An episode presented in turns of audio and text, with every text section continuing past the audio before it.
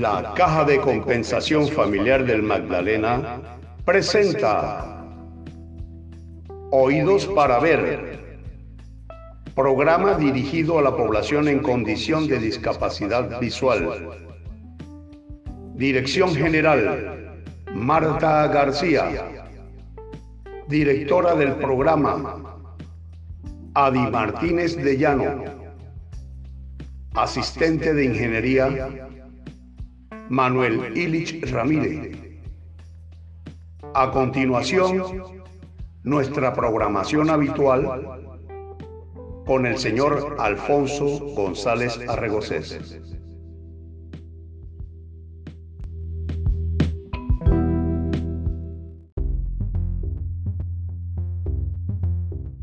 Tiflotecnologías.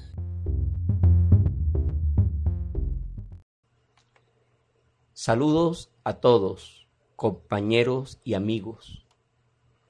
Es grato para mí poder dirigirme a todos ustedes con el propósito de hacerles llegar mis pensamientos y mis palabras. Hoy continuaremos con el desarrollo del teclado. Hoy continuaremos con el hemisferio derecho pues si se ha realizado las prácticas con el hemisferio izquierdo, ya es posible escribir palabras y frases con la parte izquierda del teclado. Continuaremos entonces con el conocimiento y la práctica del teclado en su parte derecha. Vamos a hacer un breve recuento de las letras relacionadas con esta parte derecha.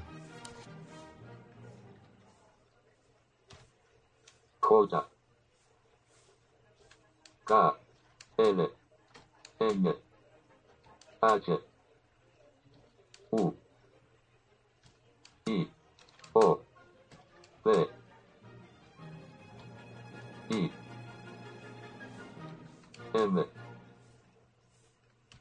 N.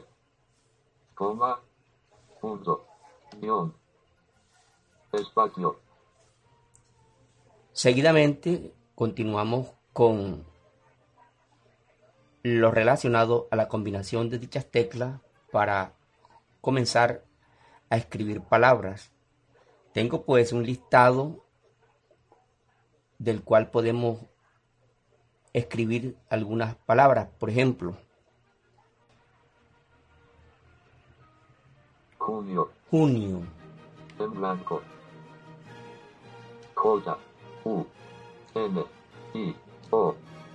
Junio. Julio. Julio, en blanco. J U. N. I. O. Julio. Milo Milo, en blanco. M I L O. Milo Nilo Nilo, en blanco. N I L O. Nilo mono. Mono, en blanco. M O. N O. Mono. Kilo. Kilo, en blanco. K I L O kilo hilo. Hilo, en blanco. H I L O. Hilo. Homo Pomo, en blanco. B O M O. Homo uno. Uno, U N O. Uno. En blanco monopolio. Monopolio, en blanco. M O N O P O L I O. Monopolio. Julio. Pulió, en blanco. P U L I O. Julio. Mínimo. Mínimo, M I N I. M O mínimo. En blanco. Molino. Molino, en blanco. Página 2 M O L I N O. Molino. Puño. Puño, P U N O. Puño. En blanco. Limón. Limón, en blanco. L I M O N limón vino pino, en blanco. B I N O vino niño. En blanco. Niño, N I N O niño. Ojo. Ojo, en blanco. O cosa O. Ojo. Niña Iniciaremos ahora un listado de palabras, aunque la mayoría de teclas pertenecen al hemisferio derecho. Vamos a agregarle la A con el fin de poder mantener siempre los dedos, tanto de la mano derecha como la izquierda, en la línea guía. Empecemos pues con la palabra niña. en blanco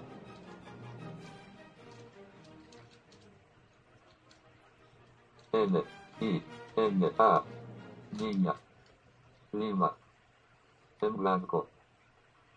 Lima, L I M A Lima paloma en blanco. Paloma, P A L O M A paloma hoja. Hoja, en blanco. H O J A hoja. Manual. Manual, en blanco M A N U A L manual mano. Mano, en blanco. M A N O mano. Manopla. Manopla, en blanco. M A N O P L A manopla. Aluminio. Aluminio, en blanco. Página 3 A L U M I N I O. Aluminio año. Año, en blanco. A N O. Año. Añil. Añil, en blanco. A N I L. Añil. Panal. Panal, en blanco. P A N A L panal palo. Palo, P A L O palo. En blanco. Pila. Pila, en blanco. P I L A pila. Piano. Piano, en blanco. P I A N. O piano. Maní. Maní, en blanco. M A N I. Mani Alemania. Alimaña, alma.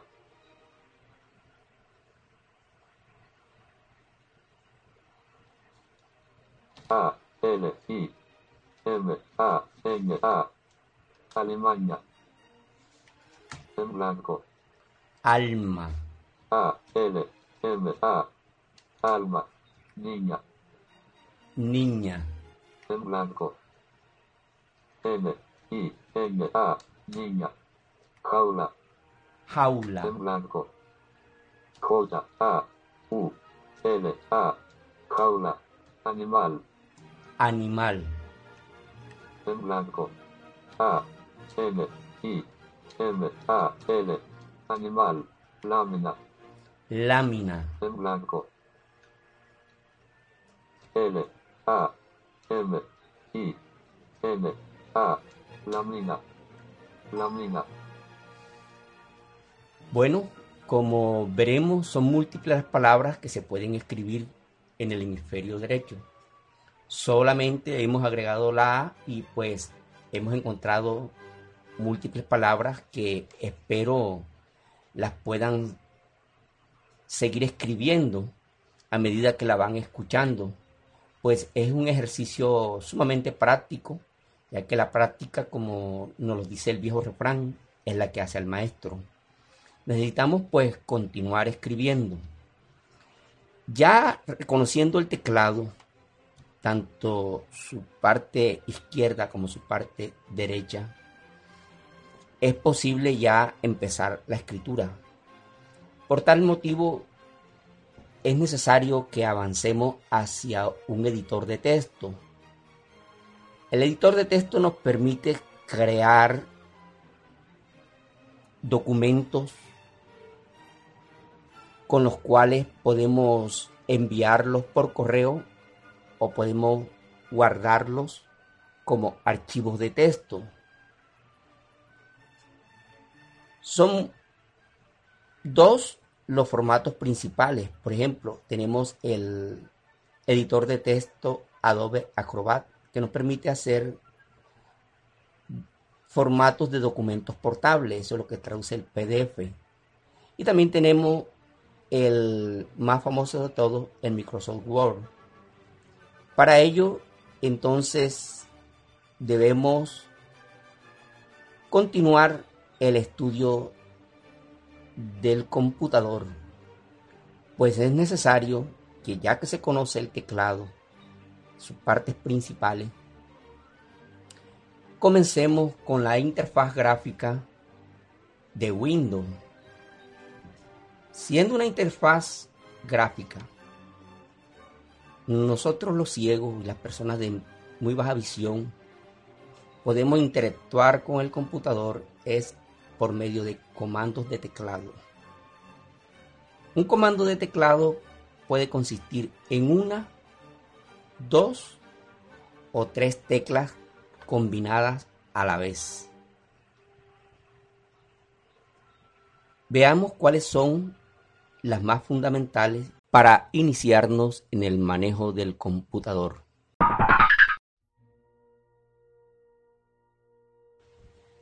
Principios básicos relacionados con la utilización de Windows con JOS. Vamos a estudiar detenidamente los distintos componentes de Windows. Y Windows cómo está configurado de tal manera para que nosotros concibamos nuestro computador como un escritorio tradicional, ya sea que en casa tengamos un escritorio o una mesa de trabajo o un escritorio tradicional en la oficina. En ese escritorio que tenemos o en esa mesa de trabajo, probablemente nosotros tengamos allí carpetas en las que almacenamos documentos o archivos. Y tenemos también herramientas con las cuales desarrollamos nuestro trabajo. Windows es exactamente lo mismo, con la salvedad de que sencillamente es electrónico. En él podemos crear carpetas en donde guardamos nuestros archivos, nuestros documentos que estamos utilizando. En un escritorio tradicional tenemos libros para llevar contabilidad, ya sea en la oficina o en casa. En Windows también los tenemos libros de contabilidad. Por ejemplo, tenemos una aplicación software que es Excel. Microsoft Excel es una potente hoja de cálculo que nos permite llevar una contabilidad ya sea de un negocio pequeño o de una gran empresa. En un escritorio tradicional o en una mesa de trabajo en nuestra casa, tenemos hojas de papel en blanco. En Windows también las tenemos un software o programa, Microsoft Word, nos permite editar textos de calidad con los cuales los podemos colocar ya sea en internet o enviarlos por correo electrónico. Entonces Microsoft Word es un editor de texto que nos permite crear documentos como si se tratara de una hoja de papel tradicional colocada en una máquina de escribir con el cual se puede realizar un documento.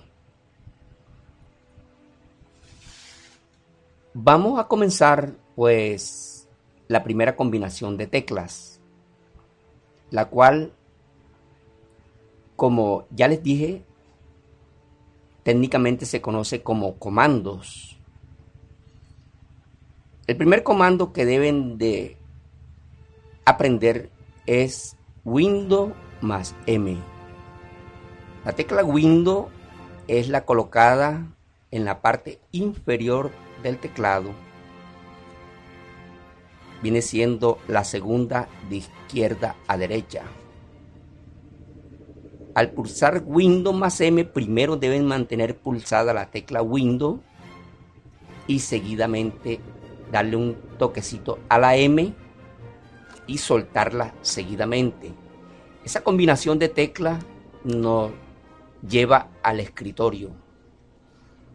Veamos.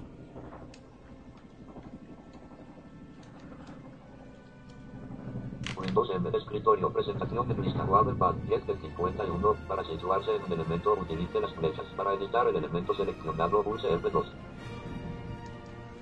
como veremos en el escritorio de Windows tenemos una presentación en lista de archivos ya sean carpetas o programas iconos de acceso directo que nos llevan hacia los programas. Esa es la presentación en lista. Y en esa presentación en lista podemos desplazarnos con las flechas y abrir cualquier programa o cualquier archivo o cualquier carpeta que hayamos colocado en el escritorio. El escritorio viene siendo la ventana padre de la cual se desprenden las demás ventanas, pues la palabra window traduce ventana, ya que se trata de rectángulos que se van abriendo en el escritorio. Luego estudiaremos las, las partes típicas o los componentes típicos de una ventana de Windows. Otro componente del escritorio es el botón de inicio o como se conoce comúnmente como el menú de inicio. Ese se encuentra si, lo, si pulsamos Tab estando en el escritorio. Tab, botón de inicio para abrirlo, pulse Enter. Bueno, aquí nos dice botón de inicio. Para abrirlo, pulse Enter.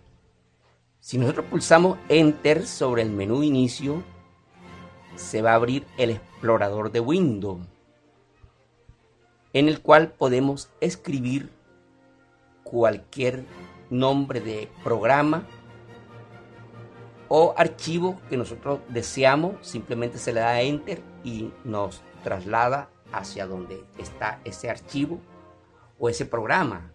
Sencillamente lo abre. Ese viene siendo el botón de inicio o el menú inicio. Pulsando flecha abajo nos vamos desplazando por los distintos componentes de ese menú de inicio. Otro componente del escritorio de Windows lo encontramos si pulsamos Tab. Tab, barra de tareas, dos botones de menú para desplazarse por los elementos, pulse flecha izquierda o flecha derecha. Bueno, aquí encontramos la barra de tarea. La barra de tarea contiene los iconos de programas o archivos que se están ejecutando, que hemos tenido abiertos y que hemos dejado ya atrás en el tiempo, o sea, de, de la sesión de trabajo que estamos iniciando. Por esta barra de tarea nos podemos desplazar por la flecha y si damos enter inmediatamente maximizamos esa ventana y queda activa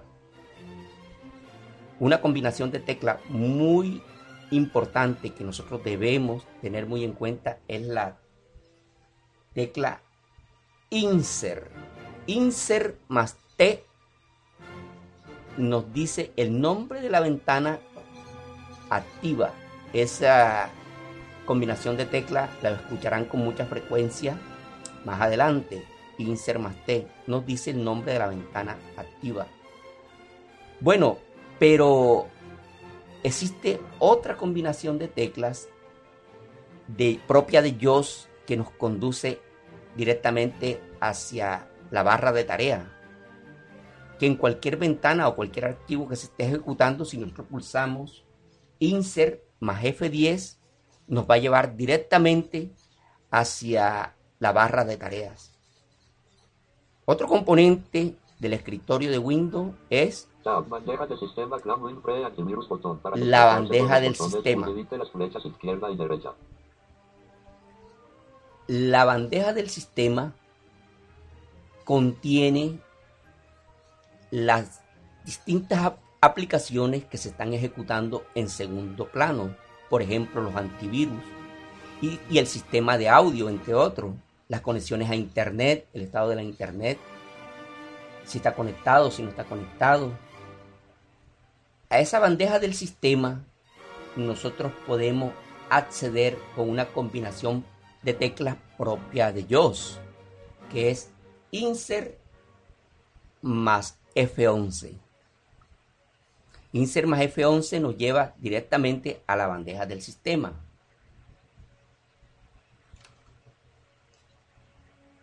En la bandeja del sistema también encontramos la fecha y la hora. También existe una combinación de teclas muy especial de JOS para poder focalizar la fecha y la hora en la bandeja del sistema, que es insert más F12. Como veremos a continuación, vamos pues a realizar el siguiente ejercicio. Démosles escape aquí Escape. y pulsamos insert más F10. Lista de tareas diálogo. Aplicaciones en ejecución cuadro de lista. Controlador de grabación restaurado. 1 de 3. Para desplazarse a cualquier elemento utilice las flechas. Bueno, como vimos, nos lleva directamente hacia la barra de tareas. Vamos pues a pulsar la siguiente combinación de teclas para desplazarnos hacia la bandeja del sistema. Es insert más F11.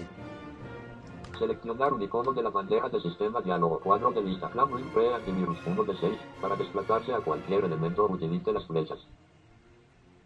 Insert más F11 nos llevó directamente hacia la bandeja del sistema. El primer elemento que encontramos activo es el antivirus.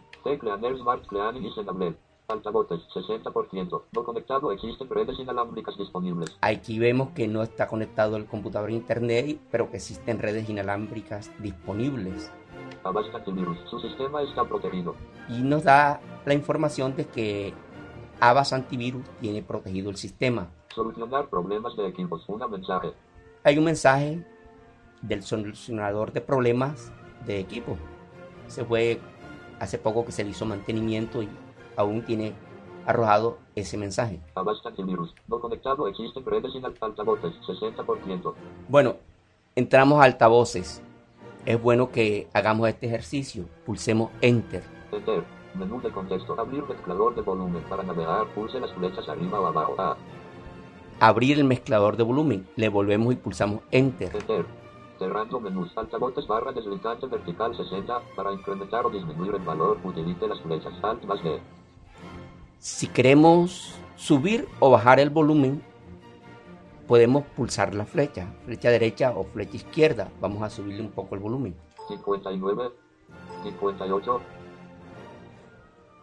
59. 60. 61. 62. 63. 64. Bueno, le hemos subido el volumen. Y pulsamos Enter. Enter. Controlador de grabación diálogo. Volumen de grabación. Dispositivo de grabación cuadro combinado. Micrófono abre paréntesis Realtek X de Phoenix. 1 de 1. Bueno, nos llevó hacia la ventana que tenía maximizada, que es el editor este Webpad con el cual estoy trabajando. Pero veamos otra combinación de teclas que les dije que focalizaba la hora y la fecha en la bandeja del sistema, que es insert más F11. Nos dice pues la hora. Las 10 y 42 a punto M. Las 10 y 42. Pero si lo pulsamos dos veces nos dice la fecha. Las martes 16 de junio de 2020. Como hemos visto, nos hemos desplazado por los distintos componentes del escritorio.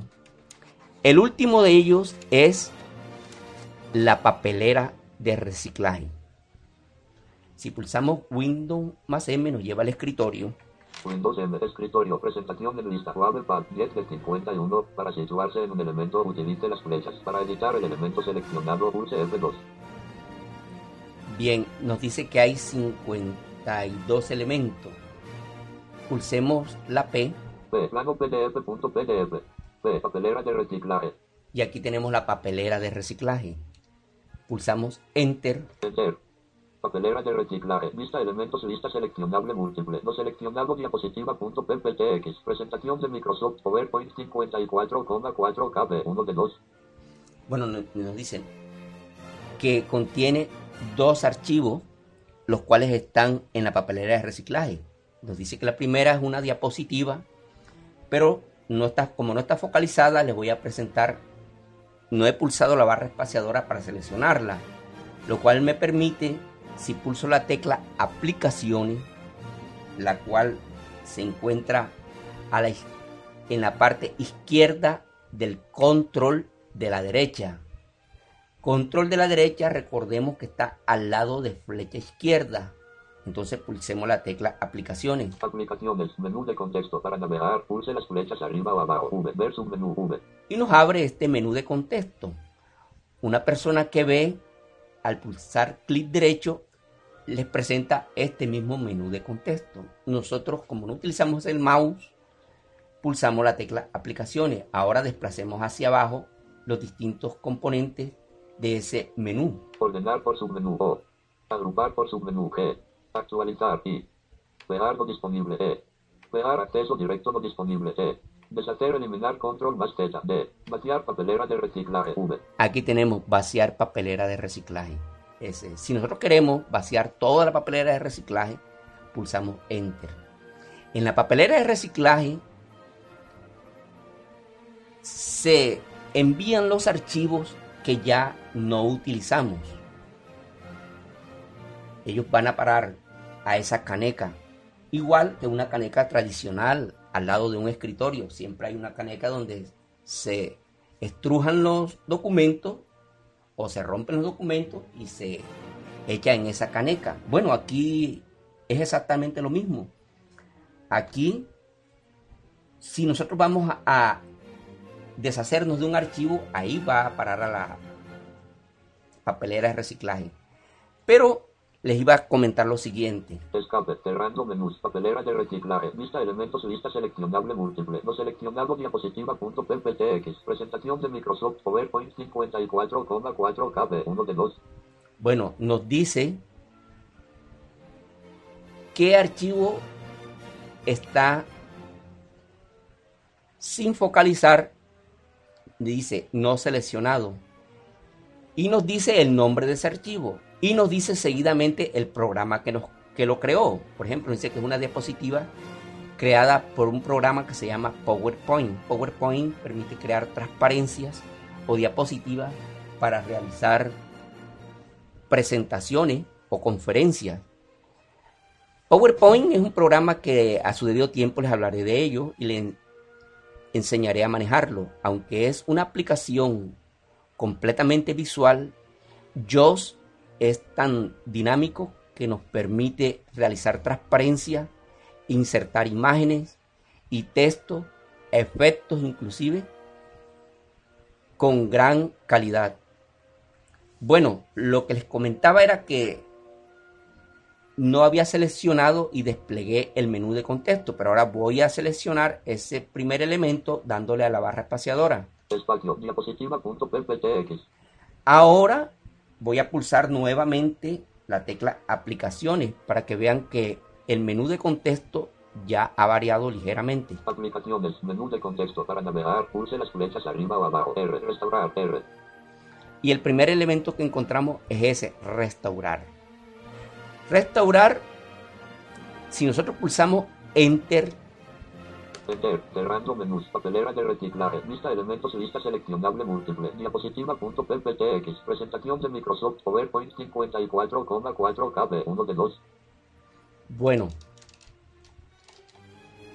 este primer elemento ha sido restaurado. Ahora que cierre la papelera de reciclaje, veremos que ya lo encontramos nuevamente a donde fue eliminado, que fue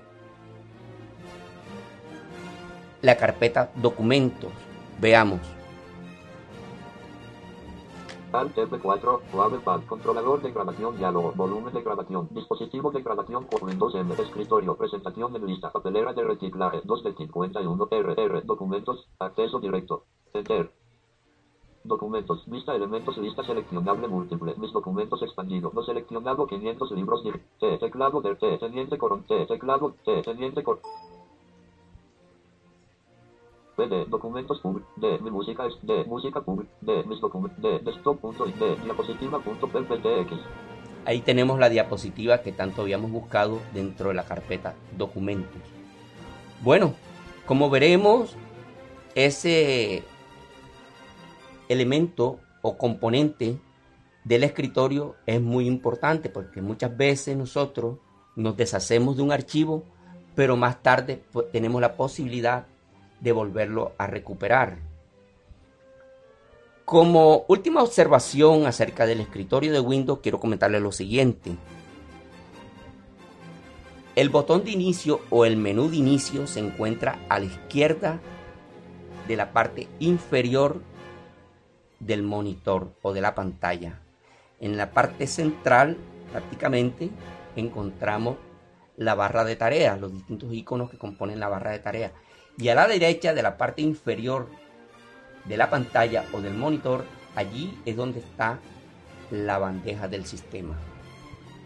Bueno, es bueno que hagamos estos ejercicios y nos vayamos aprendiendo o memorizando las distintas combinaciones de teclas que hasta el momento hemos ido enseñando.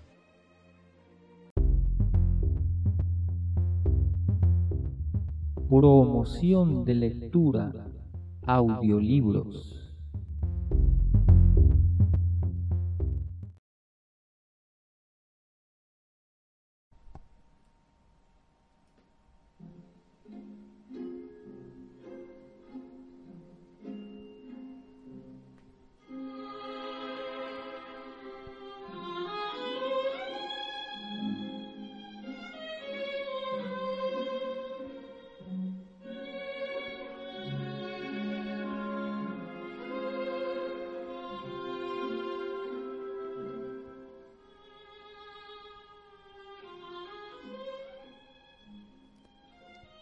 El hijo de Pilar Ternera fue llevado a casa de sus abuelos a las dos semanas de nacido. Úrsula lo admitió de mala gana, vencida una vez más por la terquedad de su marido que no pudo tolerar la idea de que un retoño de su sangre quedara navegando a la deriva, pero impuso la condición de que se ocultara al niño su verdadera identidad. Aunque recibió el nombre de José Arcadio, terminaron por llamarlo simplemente Arcadio para evitar confusiones. Había por aquella época tanta actividad en el pueblo y tantos trajines en la casa que el cuidado de los niños quedó relegado a un nivel secundario. Se los encomendaron a visitación, una india guajira, que llegó al pueblo con un hermano, huyendo de una peste de insomnio que flagelaba a su tribu desde hacía varios años. Ambos eran tan dóciles y serviciales que Úrsula se hizo cargo de ellos para que la ayudaran en los oficios domésticos. Fue así como Arcadio y Amaranta hablaron la lengua guajira antes que el castellano y aprendieron a tomar caldo de lagartijas y a comer huevos de araña sin que Úrsula se diera cuenta, porque andaba demasiado ocupada en un prometedor negocio de animalitos de caramelo. Macondo estaba transformado. Las gentes que llegaron con Úrsula divulgaron la buena calidad de su suelo y su posición privilegiada con respecto a la ciénaga, de modo que la escueta aldea de otro tiempo se convirtió muy pronto en un pueblo activo, con tiendas y talleres de artesanía, y una ruta de comercio permanente por donde llegaron los primeros árabes de pantuflas y argollas en las orejas, cambiando collares de vidrio por guacamayas. José Arcadio Buendía no tuvo un instante de reposo. Fascinado por una realidad inmediata que entonces le resultó más fantástica que el vasto universo de su imaginación, perdió todo interés por el laboratorio de alquimia, puso a descansar la materia extenuada por largos meses de manipulación y volvió a ser el hombre emprendedor de los primeros tiempos que decidía el trazado de las calles y la posición de las nuevas casas, de manera que nadie disfrutara de privilegios que no tuvieran todos. Adquirió tanta autoridad entre los recién llegados que no se echaron cimientos ni separaron cercas sin consultárselo, y se determinó que fuera él quien dirigiera la repartición de la tierra. Cuando volvieron los gitanos saltimbanquis, ahora con su feria ambulante transformada en un gigantesco establecimiento de juegos de suerte y azar, fueron recibidos con alborozo porque se pensó que José Arcadio regresaba con ellos. Pero José Arcadio no volvió. Ni llevaron al hombre víbora que, según pensaba Úrsula, era el único que podría darle razón de su hijo, así que no se les permitió a los gitanos instalarse en el pueblo ni volver a pisarlo en el futuro, porque se los consideró como mensajeros de la conscupiscencia y la perversión. José Arcadio Buendía, sin embargo, fue explícito en el sentido de que la antigua tribu de Melquiades que tanto contribuyó al engrandecimiento de la aldea con su milenaria sabiduría y sus fabulosos inventos, encontraría siempre las puertas abiertas. Pero la tribu de Melquiades, según contaron los trotamundos, había sido borrado de la faz de la tierra por haber sobrepasado los límites del conocimiento humano.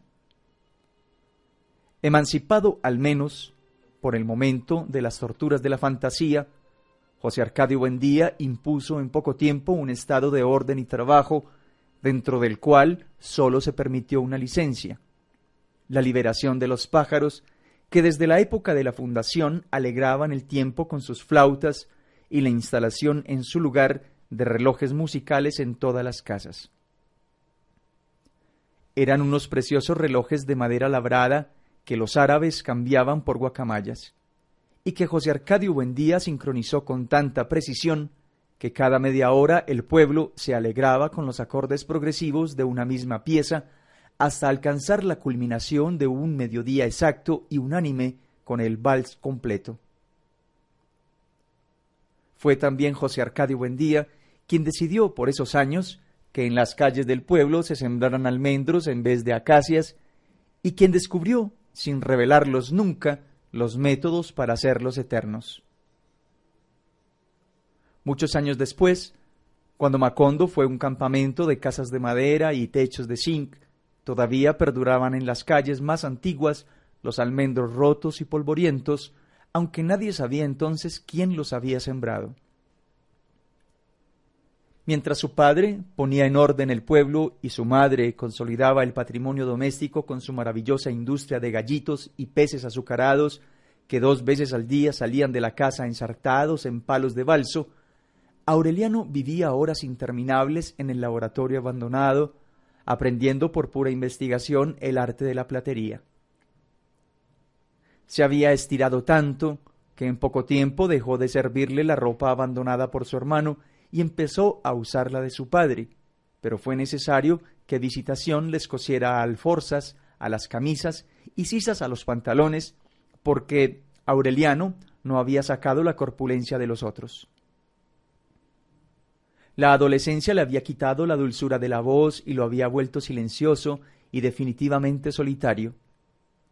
pero en cambio le había restituido la expresión intensa que tuvo en los ojos al nacer. Estaba tan concentrado en sus experimentos de platería que apenas sí abandonaba el laboratorio para comer. Preocupado por su ensimismamiento, José Arcadio Buendía le dio llaves de la casa y un poco de dinero, pensando que tal vez le hiciera falta una mujer. Pero Aureliano gastó el dinero en ácido muriático para preparar agua regia y embelleció las llaves con un baño de oro. Sus exageraciones eran apenas comparables a las de Arcadio y Amaranta, que ya habían empezado a mudar los dientes y todavía andaban agarrados todo el día a las mantas de los indios, tercos en su decisión de no hablar el castellano, sino la lengua guajira. No tienes de qué quejarte, le decía Úrsula a su marido. Los hijos heredan las locuras de sus padres. Y mientras se lamentaba de su mala suerte, Convencida de que las extravagancias de sus hijos eran algo tan espantoso como una cola de cerdo, Aureliano fijó en ella una mirada que la envolvió en un ámbito de incertidumbre. Alguien va a venir, le dijo. Úrsula, como siempre que él expresaba un pronóstico, trató de desalentarlo con su lógica casera. Era normal que alguien llegara, Decenas de forasteros pasaban a diario por Macondo sin suscitar inquietudes ni anticipar anuncios secretos. Sin embargo, por encima de toda lógica, Aureliano estaba seguro de su presagio. No sé quién será, insistió, pero el que sea ya viene en camino. El domingo, en efecto, llegó Rebeca. No tenía más de once años, había hecho el penoso viaje desde Manaure con unos traficantes de pieles que recibieron el encargo de entregarla junto con una carta en la casa de José Arcadio Buendía, pero que no pudieron explicar con precisión quién era la persona que les había pedido el favor. Todo su equipaje estaba compuesto por el baulito de la ropa, un pequeño mecedor de madera con florecitas de colores pintadas a mano y un talego de lona que hacía un permanente ruido de cloc, cloc, cloc donde llevaba los huesos de sus padres. La carta dirigida a José Arcadio Buendía estaba escrita en términos muy cariñosos por alguien que lo seguía queriendo mucho a pesar del tiempo y la distancia y que se sentía obligado por un elemental sentido humanitario a hacer la caridad de mandarle esa pobre huerfanita desamparada que era prima de Úrsula en segundo grado y por consiguiente parienta también de José Arcadio Buendía, aunque en grado más lejano, porque era hija de ese inolvidable amigo que fue Nicanor Ulloa y su muy digna esposa Rebeca Montiel, a quienes Dios tuviera en su santo reino, cuyos restos adjuntaba a la presente para que les dieran cristiana sepultura. Tanto los nombres mencionados como la firma de la carta eran perfectamente legibles, pero ni José Arcadio Buendía ni Úrsula recordaban haber tenido parientes con esos nombres ni conocían a nadie que se llamara como el remitente, y mucho menos en la remota población de Manaure.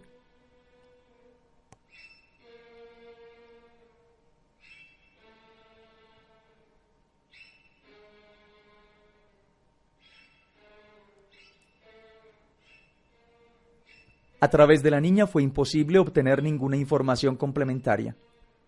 Desde el momento en que llegó, se sentó a chuparse el dedo en el mecedor, y observar a todos con sus grandes ojos empantados, sin que diera señal alguna de entender lo que le preguntaban. Llevaba un traje de diagonal teñido de negro, gastado por el uso, y unos desconchados botines de charol. Tenía el cabello sostenido detrás de las orejas con moños de cintas negras.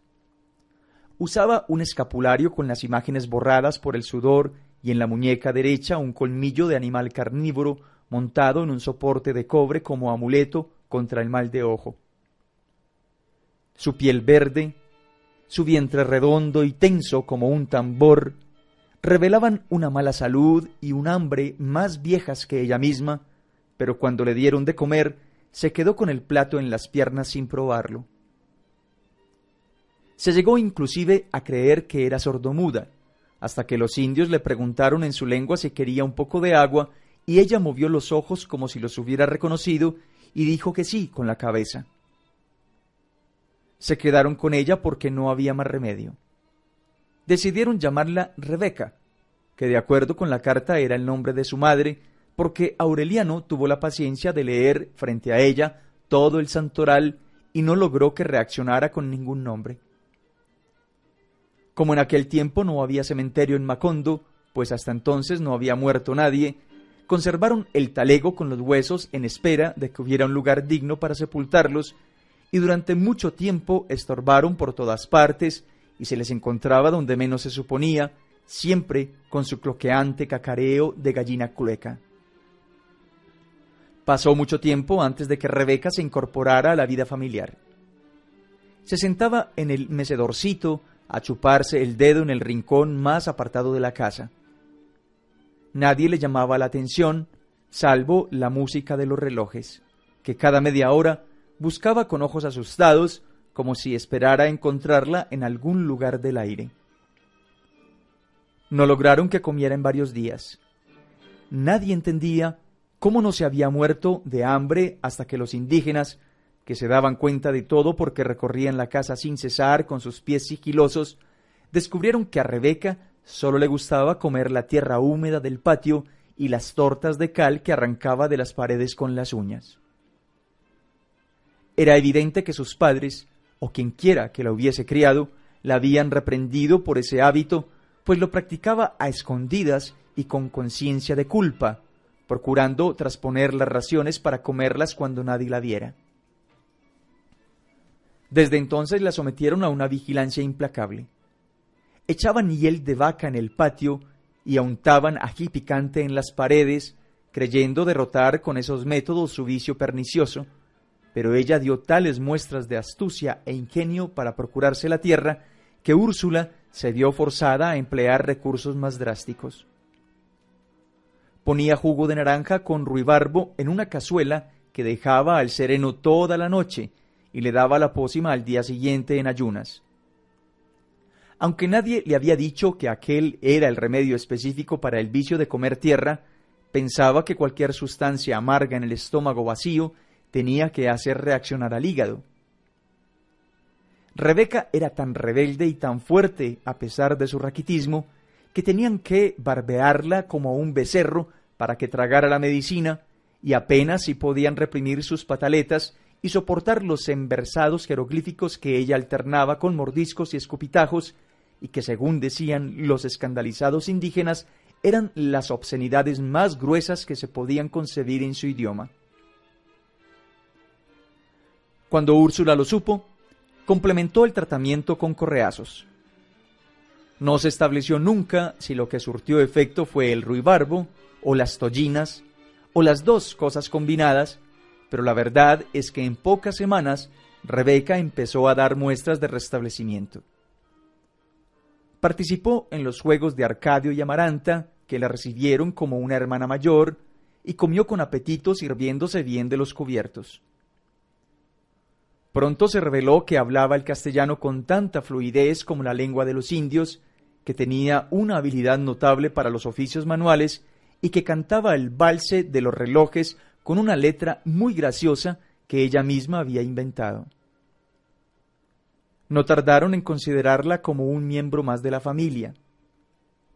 Era con Úrsula más afectuosa que nunca lo fueron sus propios hijos, y llamaba hermanitos a Amaranta y Arcadio, y tío a Aureliano y abuelito a José Arcadio Buendía.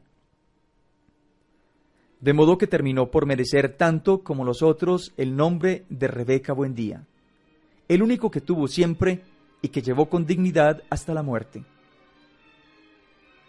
Una noche, por la época en que Rebeca se curó del vicio de comer tierra y fue llevada a dormir en el cuarto de los otros niños, la india que dormía con ellos despertó por casualidad y oyó un extraño ruido intermitente en el rincón. Se incorporó alarmada, creyendo que había entrado un animal en el cuarto, y entonces vio a Rebeca en el mecedor, chupándose el dedo y con los ojos alumbrados como los de un gato en la oscuridad.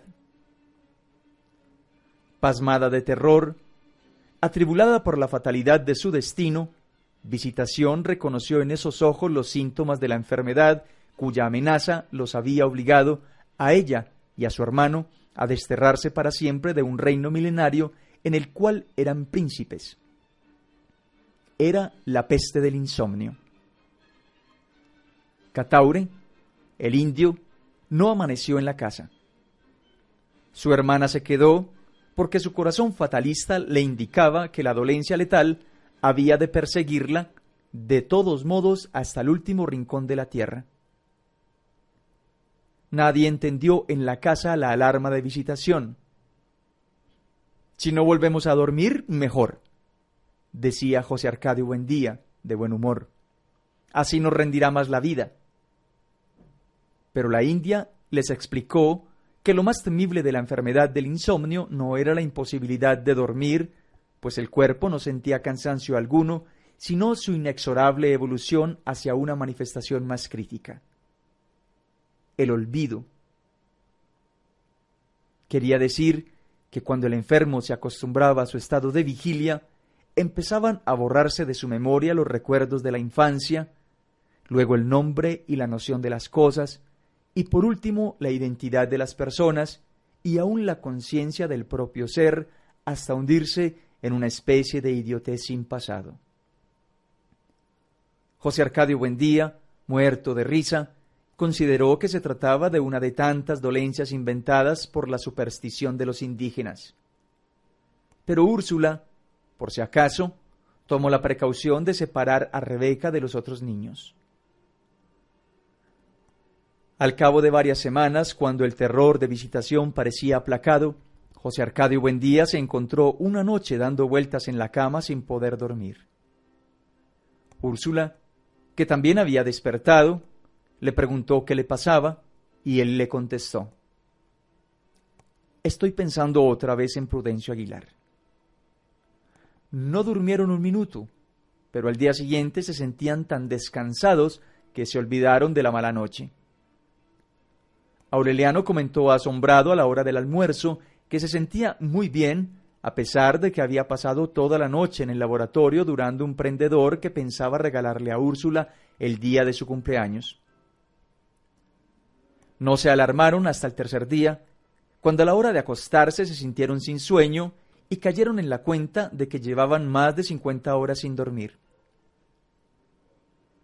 Los niños también están despiertos, dijo la India con su convicción fatalista. Una vez que entra en la casa, nadie escapa a la peste. Habían contraído, en efecto, la enfermedad del insomnio. Úrsula, que había aprendido de su madre el valor medicinal de las plantas, preparó e hizo beber a todos un brebaje de acónito, pero no consiguieron dormir, sino que estuvieron todo el día soñando despiertos. En ese estado de alucinada lucidez, no sólo veían las imágenes de sus propios sueños, sino que los unos veían las imágenes soñadas por los otros. Era como si la casa se hubiera llenado de visitantes.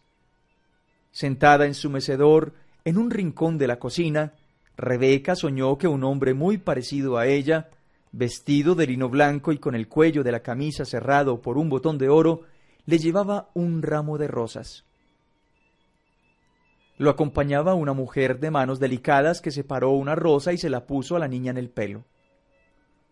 Úrsula comprendió que el hombre y la mujer eran los padres de Rebeca, pero aunque hizo un gran esfuerzo por reconocerlos, confirmó su certidumbre de que nunca los había visto. Mientras tanto, por un descuido que José Arcadio Buendía no se perdonó jamás, los animalitos de caramelo fabricados en la casa seguían siendo vendidos en el pueblo. Niños y adultos chupaban encantados los deliciosos gallitos verdes de insomnio, los exquisitos peces rosados del insomnio y los tiernos caballitos amarillos del insomnio, de modo que el alba del lunes sorprendió despierto a todo el pueblo. Al principio nadie se alarmó. Al contrario, se alegraron de no dormir, porque entonces había tanto que hacer en Macondo que el tiempo apenas alcanzaba. Trabajaron tanto que pronto no tuvieron nada más que hacer y se encontraron a las tres de la madrugada con los brazos cruzados, contando el número de notas que tenía el vals de los relojes. Los que querían dormir no por cansancio, sino por nostalgia de los sueños, recurrieron a toda clase de métodos agotadores.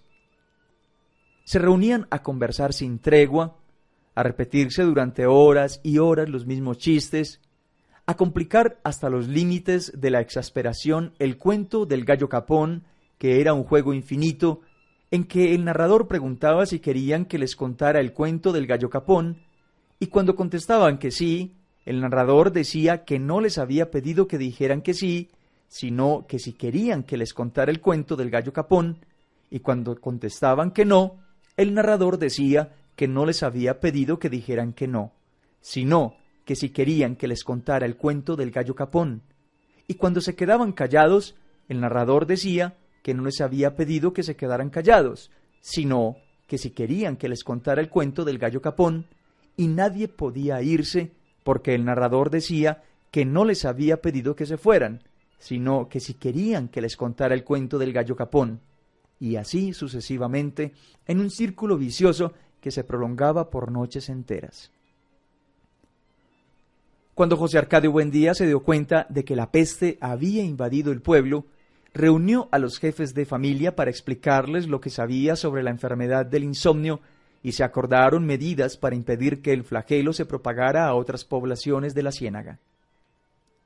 Fue así como se quitaron a los chivos las campanitas que los árabes cambiaban por guacamayas y se pusieron a la entrada del pueblo a disposición de quienes desatendían los consejos y súplicas de los centinelas e insistían en visitar la población. Todos los forasteros que por aquel tiempo recorrían las calles de Macondo tenían que hacer sonar su campanita para que los enfermos supieran que estaba sano. No se les permitía comer ni beber nada durante su estancia, pues no había duda de que la enfermedad solo se transmitía por la boca y todas las cosas de comer y de beber estaban contaminadas de insomnio. En esa forma se mantuvo la peste circunscrita al perímetro de la población. Tan eficaz fue la cuarentena que llegó el día en que la situación de emergencia se tuvo por cosa natural y se organizó la vida de tal modo que el trabajo recobró su ritmo y nadie volvió a preocuparse por la inútil costumbre de dormir. Fue Aureliano quien concibió la fórmula que había de defenderlos durante varios meses de las evasiones de la memoria. La descubrió por casualidad. Insomne experto, por haber sido uno de los primeros, había aprendido a la perfección el arte de la platería. Un día estaba buscando el pequeño yunque que utilizaba para laminar los metales y no recordó su nombre. Su padre se lo dijo. Tas. Aureliano escribió el nombre en un papel que pegó con goma en la base del yunquecito. Tas. Así estuvo seguro de no olvidarlo en el futuro. No se le ocurrió que fuera aquella la primera manifestación del olvido, porque el objeto tenía un nombre difícil de recordar. Pero pocos días después descubrió que tenía dificultades para recordar casi todas las cosas del laboratorio. Entonces las marcó con el nombre respectivo, de modo que le bastaba con leer la inscripción para identificarlas. Cuando su padre le comunicó su alarma por haber olvidado hasta los hechos más impresionantes de su niñez, Aureliano le explicó su método, y José Arcadio Buendía lo puso en práctica en toda la casa y más tarde lo impuso a todo el pueblo. Con un hisopo entintado marcó cada cosa con su nombre. Mesa, silla, reloj, puerta, pared, cama, cacerola. Fue al corral y marcó los animales y las plantas. Vaca, chivo, puerco, gallina, yuca, malanga, guineo. Poco a poco, estudiando las infinitas posibilidades del olvido, se dio cuenta de que podía llegar un día en que se reconocieran las cosas por sus inscripciones, pero no se recordara su utilidad. Entonces fue más explícito. El letrero que colgó en la cerviz de la vaca era una muestra ejemplar de la forma en que los habitantes de Macondo estaban dispuestos a luchar contra el olvido. Esta es la vaca. Hay que ordeñarla todas las mañanas para que produzca leche y a la leche hay que hervirla para mezclarla con el café y hacer café con leche. Así continuaron viviendo en una realidad escurridiza, momentáneamente capturada por las palabras, pero que había de fugarse sin remedio cuando olvidaran los valores de la letra escrita. En la entrada del camino de la ciénaga se había puesto un anuncio que decía Macondo y otro más grande en la calle central que decía Dios existe. En todas las casas se habían escrito claves para memorizar los objetos y los sentimientos. Pero el sistema exigía tanta vigilancia y tanta fortaleza moral que muchos sucumbieron al hechizo de una realidad imaginaria inventada por ellos mismos que le resultaba menos práctica pero más reconfortante. Pilar Ternera fue quien más contribuyó a popularizar esa masificación cuando concibió el artificio de leer el pasado en las barajas como antes había leído el futuro. Mediante ese recurso, los insomnes empezaron a vivir en un mundo construido por las alternativas inciertas de los naipes, donde el padre se recordaba apenas como el hombre moreno que había llegado a principios de abril, y la madre se recordaba apenas como la mujer trigueña que usaba un anillo de oro en la mano izquierda y donde una fecha de nacimiento quedaba reducida al último martes en que cantó la alondra en el laurel. Derrotado por aquellas prácticas de consolación, José Arcadio Buendía decidió entonces construir la máquina de la memoria que una vez había deseado para acordarse de los maravillosos inventos de los gitanos. El artefacto se fundaba en la posibilidad de repasar todas las mañanas y desde el principio hasta el fin la totalidad de los conocimientos adquiridos en la vida. Lo imaginaba como un diccionario giratorio que un individuo situado en el eje pudiera operar mediante una manivela de modo que en pocas horas pasaran frente a sus ojos las nociones más necesarias para vivir. Había logrado escribir cerca de catorce mil fichas, cuando apareció por el camino de la ciénaga un anciano estrafalario con la campanita triste de los durmientes, cargando una maleta ventruda, amarrada con cuerdas y un carrito cubierto de trapos negros. Fue directamente a la casa de José Arcadio Buendía. Visitación no lo conoció al abrirle la puerta y pensó que llevaba el propósito de vender algo, ignorante de que nada podía venderse en un pueblo que se hundía sin remedio en el tremedal del olvido. Era un hombre decrépito, aunque su voz estaba también cuarteada por la incertidumbre y sus manos parecían dudar de la existencia de las cosas, era evidente que venía del mundo donde todavía los hombres podían dormir y recordar. José Arcadio Buendía lo encontró sentado en la sala, abanicándose con un remendado sombrero negro, mientras leía con atención compasiva los letreros pegados en las paredes. Lo saludó con amplias muestras de afecto, temiendo haberlo conocido en otro tiempo y ahora no recordarlo. Pero el visitante advirtió su falsedad se sintió olvidado, no con el olvido remediable del corazón, sino con otro olvido más cruel e irrevocable que él conocía muy bien, porque era el olvido de la muerte. Entonces comprendió, abrió la maleta atiborrada de objetos indescifrables y de entre ellos sacó un maletín con muchos frascos. Le dio a beber a José Arcadio Buendía una sustancia de color apacible y la luz se hizo en su memoria. Los ojos se le humedecieron de llanto, antes de verse a sí mismo en una sala absurda donde los objetos estaban marcados y antes de avergonzarse de las solemnes tonterías escritas en las paredes y aún antes de reconocer al recién llegado en un deslumbrante resplandor de alegría. Era Melquiades. Mientras Macondo celebraba la reconquista de los recuerdos, José Arcadio Buendía y Melquiades le sacudieron el polvo a su vieja amistad. El gitano iba dispuesto a quedarse en el pueblo. Había estado en la muerte, en efecto, pero había regresado porque no pudo soportar la soledad. Repudiado por su tribu, desprovisto de toda facultad sobrenatural como castigo por su fidelidad a la vida, decidió refugiarse en aquel rincón del mundo todavía no descubierto por la muerte, dedicado a la explotación de un laboratorio de daguerrotipia. José Arcadio Buendía no había oído hablar nunca de ese invento. Pero cuando se vio a sí mismo y a toda su familia plasmados en una edad eterna sobre una lámina de metal tornasol, se quedó mudo de estupor. De esa época databa el oxidado daguerrotipo en el que apareció José Arcadio Buendía con el pelo erizado y ceniciento, el acartonado cuello de la camisa prendido con un botón de cobre y una expresión de solemnidad asombrada, y que Úrsula describía muerta de risa como un general asustado.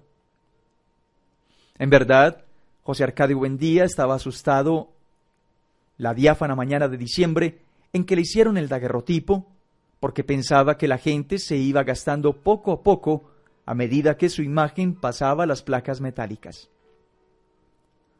Por una curiosa inversión de la costumbre, fue Úrsula quien le sacó aquella idea de la cabeza, como fue también ella quien olvidó sus antiguos resquemores y decidió que Melquiades se quedara viviendo en la casa, aunque nunca permitió que le hicieran un daguerrotipo porque, según sus propias palabras textuales, no quería quedar para burla de sus nietos. Aquella mañana visitó a los niños con sus ropas mejores, les empolvó la cara y les dio una cucharada de jarabe de tuétano a cada uno para que pudieran permanecer absolutamente inmóviles durante casi dos minutos frente a la aparatosa cámara de Melquiades. En el daguerrotipo familiar, el único que existió jamás, Aureliano apareció vestido de terciopelo negro entre Amaranta y Rebeca. Tenía la misma languidez y la misma mirada clarividente que había de tener años más tarde frente al pelotón de fusilamiento, pero aún no había sentido la premonición de su destino. Era un orfebre experto, estimado en toda la ciénaga por el preciosismo de su trabajo. En el taller que compartía con el disparatado laboratorio de Melquiades, apenas sí se le oía respirar. Parecía refugiado en otro tiempo, mientras su padre y el gitano interpretaban a gritos las predicciones de Nostradamus, entre un estrépito de frascos y cubetas, y el desastre de los ácidos derramados, y el bromuro de plata perdido por los codazos y traspiés que daban a cada instante. Aquella consagración al trabajo, el buen juicio con que administraba sus intereses, le habían permitido a Aureliano ganar en poco tiempo más dinero que Úrsula con su deliciosa fauna de caramelo, pero todo el mundo se extrañaba de que fuera ya un hombre hecho y derecho y no se le hubiera conocido mujer. En realidad no la había tenido. Meses después volvió Francisco el hombre, un anciano trotamundos de casi doscientos años que pasaba con frecuencia por Macondo divulgando las canciones compuestas por él mismo. En ellas, Francisco el hombre relataba con detalles minuciosos las noticias ocurridas en los pueblos de su itinerario, desde Manaure hasta los confines de la Ciénaga, de modo que si alguien tenía un recado que mandar o un acontecimiento que divulgar, le pagaba dos centavos para que lo incluyera en su repertorio. Fue así como se enteró Úrsula de la muerte de su madre, por pura casualidad, una noche que escuchaba las canciones con la esperanza de que dijeran algo de su hijo José Arcadio. Francisco el hombre, así llamado porque derrotó al diablo en un duelo de improvisación de cantos y cuyo verdadero nombre no conoció nadie, desapareció de Macondo durante la peste del insomnio y una noche reapareció sin ningún anuncio en la tienda de Catarino. Todo el pueblo fue a escucharlo para saber qué había pasado en el mundo. En esa ocasión llegaron con él una mujer tan gorda, con cuatro indios, que tenían que llevarla cargada en un mecedor, y una mulata adolescente de aspecto desamparado que la protegía del sol con un paraguas. Aureliano fue esa noche a la tienda de Catarino. Encontró a Francisco el hombre, como un camaleón monolítico, sentado en medio de un círculo de curiosos. Cantaba las noticias con su vieja voz descordada, acompañándose con el mismo acordeón arcaico que le regaló Sir Walter Raleigh en la Guayana, mientras llevaba el compás con sus grandes pies caminadores agrietados por el salitre. Frente a una puerta del fondo por donde entraban y salían algunos hombres, estaba sentada y se abanicaba en silencio la matrona del mecedor. Catarino, con una rosa de fieltro en la oreja, vendía a la concurrencia tazones de guarapo fermentado y aprovechaba la ocasión para acercarse a los hombres y ponerles la mano donde no debía. Hacia la medianoche el calor era insoportable. Aureliano escuchó las noticias hasta el final sin encontrar ninguna que le interesara a su familia. Se disponía a regresar a casa cuando la matrona le hizo una señal con la mano. Entra tú también, le dijo. Solo cuesta veinte centavos. Aureliano echó una moneda en la alcancía que la matrona tenía en las piernas y entró en el cuarto sin saber para qué. La mulata adolescente, con sus teticas de perra, estaba desnuda en la cama. Antes de Aureliano, esa noche, sesenta y tres hombres habían pasado por el cuarto. De tanto ser usado y amasado en sudores y suspiros, el aire de la habitación empezaba a convertirse en lodo. La muchacha quitó la sábana empapada y le pidió a Aureliano que la tuviera de un lado. Pesaba como un lienzo. La exprimieron, torciéndola por los extremos, hasta que recobró su peso natural. Voltearon la estera y el sudor salía del otro lado. Aureliano ansiaba que aquella operación no terminara nunca. Conocía la mecánica teórica del amor, pero no podía tenerse en pie a causa del desaliento de sus rodillas, y aunque tenía la piel erizada y ardiente, no podía resistir a la urgencia de expulsar el peso de las tripas. Cuando la muchacha acabó de arreglar la cama y le ordenó que se desvistiera, él le hizo una explicación atolondrada. Me hicieron entrar, me dijeron que echara veinte centavos en la alcancía y que no me demorara. La muchacha comprendió su ofuscación. Si echas otros veinte centavos a la salida, puedes demorarte un poco más, dijo suavemente. Aureliano se desvistió, atormentado por el pudor, sin poder quitarse la idea de que su desnudez no resistía la comparación con su hermano. A pesar de los esfuerzos de la muchacha, él se sintió cada vez más indiferente y terriblemente solo. Echaré otros veinte centavos, dijo con voz desolada. La muchacha se lo agradeció en silencio. Tenía la espalda en carne viva. Tenía el pellejo pegado a las costillas y la respiración alterada por un agotamiento insondable. Dos años antes, muy lejos de allí, se había quedado dormida sin apagar la vela y había despertado cercada por el fuego. La casa donde vivía con la abuela que la había criado quedó reducida a cenizas. Desde entonces la abuela la llevaba del pueblo en pueblo, acostándola por veinte centavos para pagarse el valor de la casa incendiada. Según los cálculos de la muchacha, todavía le faltaban unos diez años de setenta hombres por noche, porque tenía que pagar además los gastos de viaje y alimentación de ambas y el sueldo de los indios que cargaban el mecedor. Cuando la matrona tocó la puerta por segunda vez, Aureliano salió del cuarto sin haber hecho nada, aturdido por el deseo de llorar. Esa noche no pudo dormir pensando en la muchacha, con una mezcla de deseo y conmiseración. Sentía una necesidad irresistible de amarla y protegerla. Al amanecer, extenuado por el insomnio y la fiebre, tomó la serena decisión de casarse con ella para liberarla del despotismo de la abuela y disfrutar todas las noches de la satisfacción que ella le daba a setenta hombres. Pero a las diez de la mañana, cuando llegó a la tienda de Catarino, la muchacha se había ido del pueblo. El tiempo aplacó su propósito atolondrado pero agravó su sentimiento de frustración.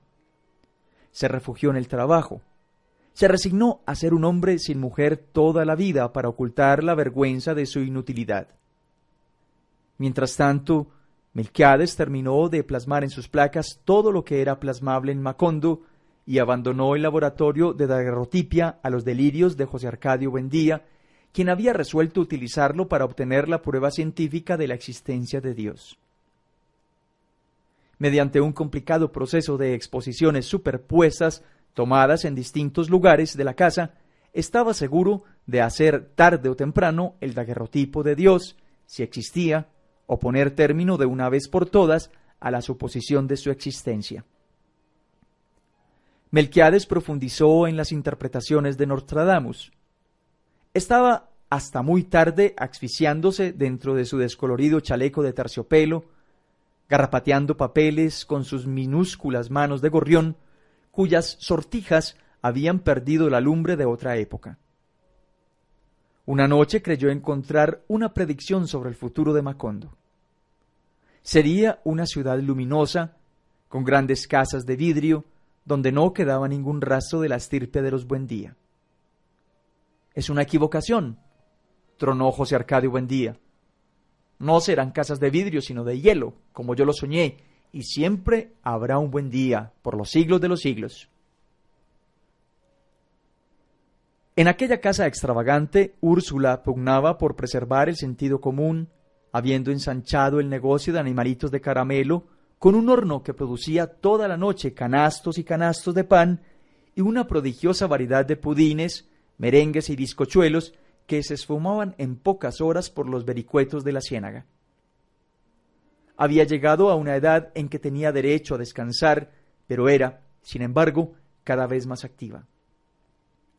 Tan ocupada estaba en sus prósperas empresas que una tarde miró por distracción hacia el patio mientras la india la ayudaba a endulzar la masa y vio dos adolescentes desconocidas y hermosas bordando en bastidor a la luz del crepúsculo.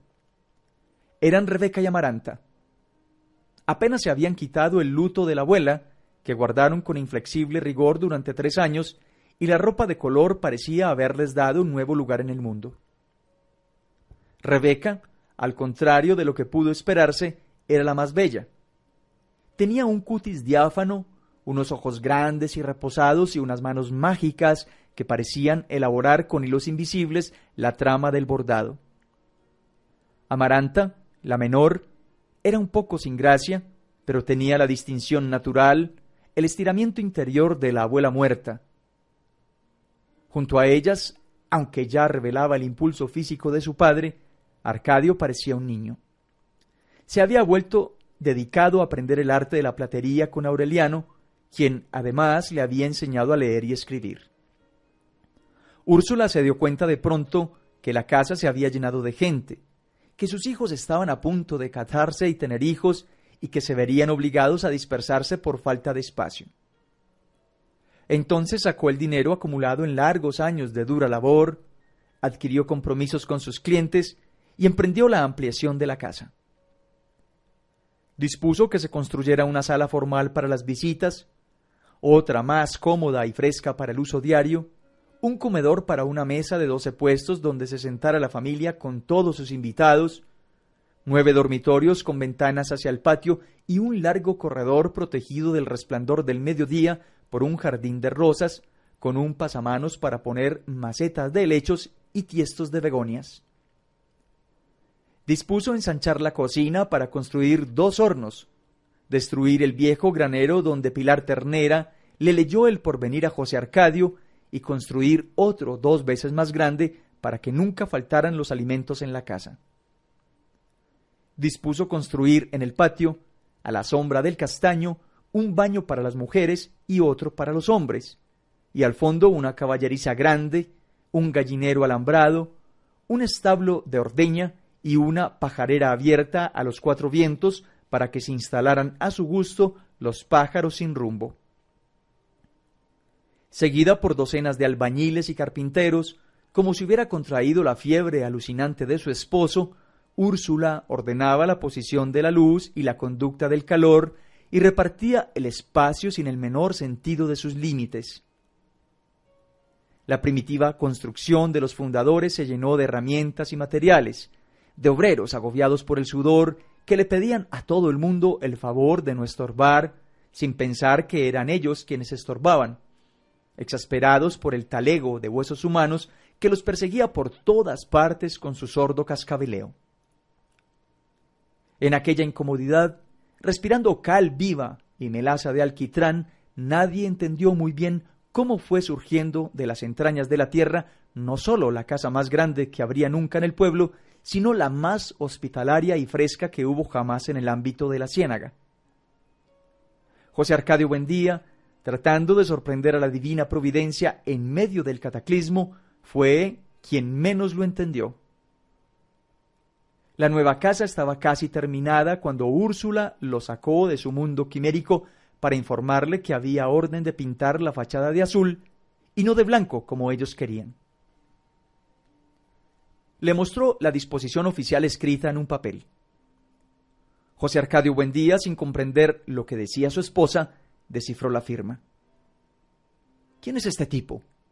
preguntó. El corregidor, dijo Úrsula desconsolada. Dicen que es una autoridad que mandó el gobierno. Don Apolinar Moscote, el corregidor, había llegado a Macondo sin hacer ruido. Se bajó en el hotel de Jacob, instalado por uno de los primeros árabes que llegaron haciendo cambalache de chucherías por guacamayas, y al día siguiente alquiló un cuartito con puerta hacia la calle, a dos cuadras de la casa de los Buendía. Puso una mesa y una silla que le compró a Jacob, clavó en la pared un escudo de la República que había traído consigo y pintó en la puerta el letrero, corregidor. Su primera disposición fue ordenar que todas las casas se pintaran de azul para celebrar el aniversario de la independencia nacional. José Arcadio Buendía, con la copia de la orden en la mano, lo encontró durmiendo la siesta en una hamaca que había colgado en el esqueto despacho. ¿Usted escribió este papel? le preguntó. Don Apolinar Moscote, un hombre maduro, tímido de complexión sanguínea, contestó que sí. ¿Con qué derecho? volvió a preguntar José Arcadio Buendía. Don Apolinor Moscote buscó un papel en la gaveta de la mesa y se lo mostró. He sido nombrado corregidor de este pueblo. José Arcadio Buendía ni siquiera miró el nombramiento. En este pueblo no mandamos con papeles, dijo sin perder la calma. Y para que lo sepa de una vez, no necesitamos ningún corregidor porque aquí no hay nada que corregir. Ante la impavidez de don Apolinar Moscote, siempre sin levantar la voz, hizo un pormenorizado recuento de cómo habían fundado la aldea, de cómo se habían repartido la tierra abierto los caminos e introducido las mejoras que les había ido exigiendo la necesidad, sin haber molestado a gobierno alguno y sin que nadie los molestara. Somos tan pacíficos que ni siquiera nos hemos muerto de muerte natural, dijo. Ya ve que todavía no tenemos cementerio. No se dolió de que el gobierno no los hubiera ayudado. Al contrario, se alegraba de que hasta entonces los hubiera dejado crecer en paz y esperaba que así los siguiera dejando porque ellos no habían fundado un pueblo para que el primer advenedizo les fuera a decir lo que debían hacer. Don Apolinar Moscote se había puesto un saco de drill, blanco como sus pantalones, sin perder en ningún momento la pureza de sus ademanes. De modo que si usted se quiere quedar aquí como otro ciudadano común y corriente, sea muy bienvenido, concluyó José Arcadio Bendía. Pero si viene a implantar el desorden obligando a la gente que pinte su casa de azul, puede agarrar sus corotos y largarse por donde vino. Porque mi casa ha de ser blanca como una paloma. Don Apolinar Moscote se puso pálido dio un paso atrás y apretó las mandíbulas para decir con cierta aflicción Quiero advertirle que estoy armado. José Arcadio Buendía no supo en qué momento se le subió a las manos la fuerza juvenil con que derribaba un caballo. Agarró a don Apolinar Moscote por la solapa y lo levantó a la altura de sus ojos. Esto lo hago, le dijo, porque prefiero cargarlo vivo y no tener que seguir cargándolo muerto por el resto de mi vida. Así lo llevó por la mitad de la calle, suspendido por las solapas hasta que lo puso sobre sus dos pies en el camino de la ciénaga. Una semana después estaba de regreso con seis soldados descalzos y harapientos, armados con escopetas y una carretera de bueyes donde viajaban su mujer y sus siete hijas. Más tarde llegaron otras dos carretas con los muebles, los baúles y los utensilios domésticos. Instaló la familia en el hotel de Jacob mientras conseguía una casa y volvió a abrir el despacho protegido por los soldados. Los fundadores de Macondo, resueltos a expulsar a los invasores, fueron con sus hijos mayores a ponerse a disposición de José Arcadio Buendía. Pero él se opuso, según explicó, porque don Apolinar Moscote había vuelto con su mujer y sus hijas y no era cosa de hombres abochornar a otros delante de su familia. Así que decidió arreglar la situación por las buenas. Aureliano lo acompañó, ya para entonces había empezado a cultivar el bigote negro de puntas engomadas y tenía la voz un poco estentoria que había de caracterizarlo en la guerra. Desarmados, sin hacer caso de la guardia, entraron al despacho del corregidor. Don Apolinar Moscote no perdió la serenidad. Les presentó a dos de sus hijas que se encontraban allí por casualidad, Amparo, de 16 años, morena como su madre, y Remedios, de apenas nueve años, una preciosa niña con piel de lirio y ojos verdes. Eran graciosas y bien educadas. Tan pronto como ellos entraron, antes de ser presentadas, les acercaron sillas para que se sentaran, pero ambos permanecieron de pie. Muy bien, amigo, dijo José Arcadio Buendía. Usted se queda aquí, pero no porque tenga en la puerta a esos bandoleros de Trabuco, sino por consideración a su señora esposa y a sus hijas. Don Apolinar Moscote se desconcertó, pero José Arcadio Buendía no le dio tiempo de replicar. Solo le ponemos dos condiciones, agregó. La primera, que cada quien pinta su casa del color que le dé la gana. La segunda, que los soldados se van enseguida. Nosotros les garantizamos el orden.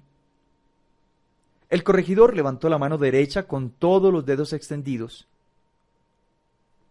¿Palabra de honor? Palabra de enemigo, dijo José Arcadio Buendía, y añadió en un tono amargo, porque una cosa le quiero decir, usted y yo seguimos siendo enemigos. Esa misma tarde se fueron los soldados. Pocos días después, José Arcadio Buendía le consiguió una casa a la familia del corregidor. Todo el mundo quedó en paz, menos Aureliano. La imagen de Remedios, la hija menor del corregidor, que por su edad hubiera podido ser hija suya, le quedó doliendo en alguna parte del cuerpo. Era una sensación física que casi le molestaba para caminar como una piedrecita en el zapato.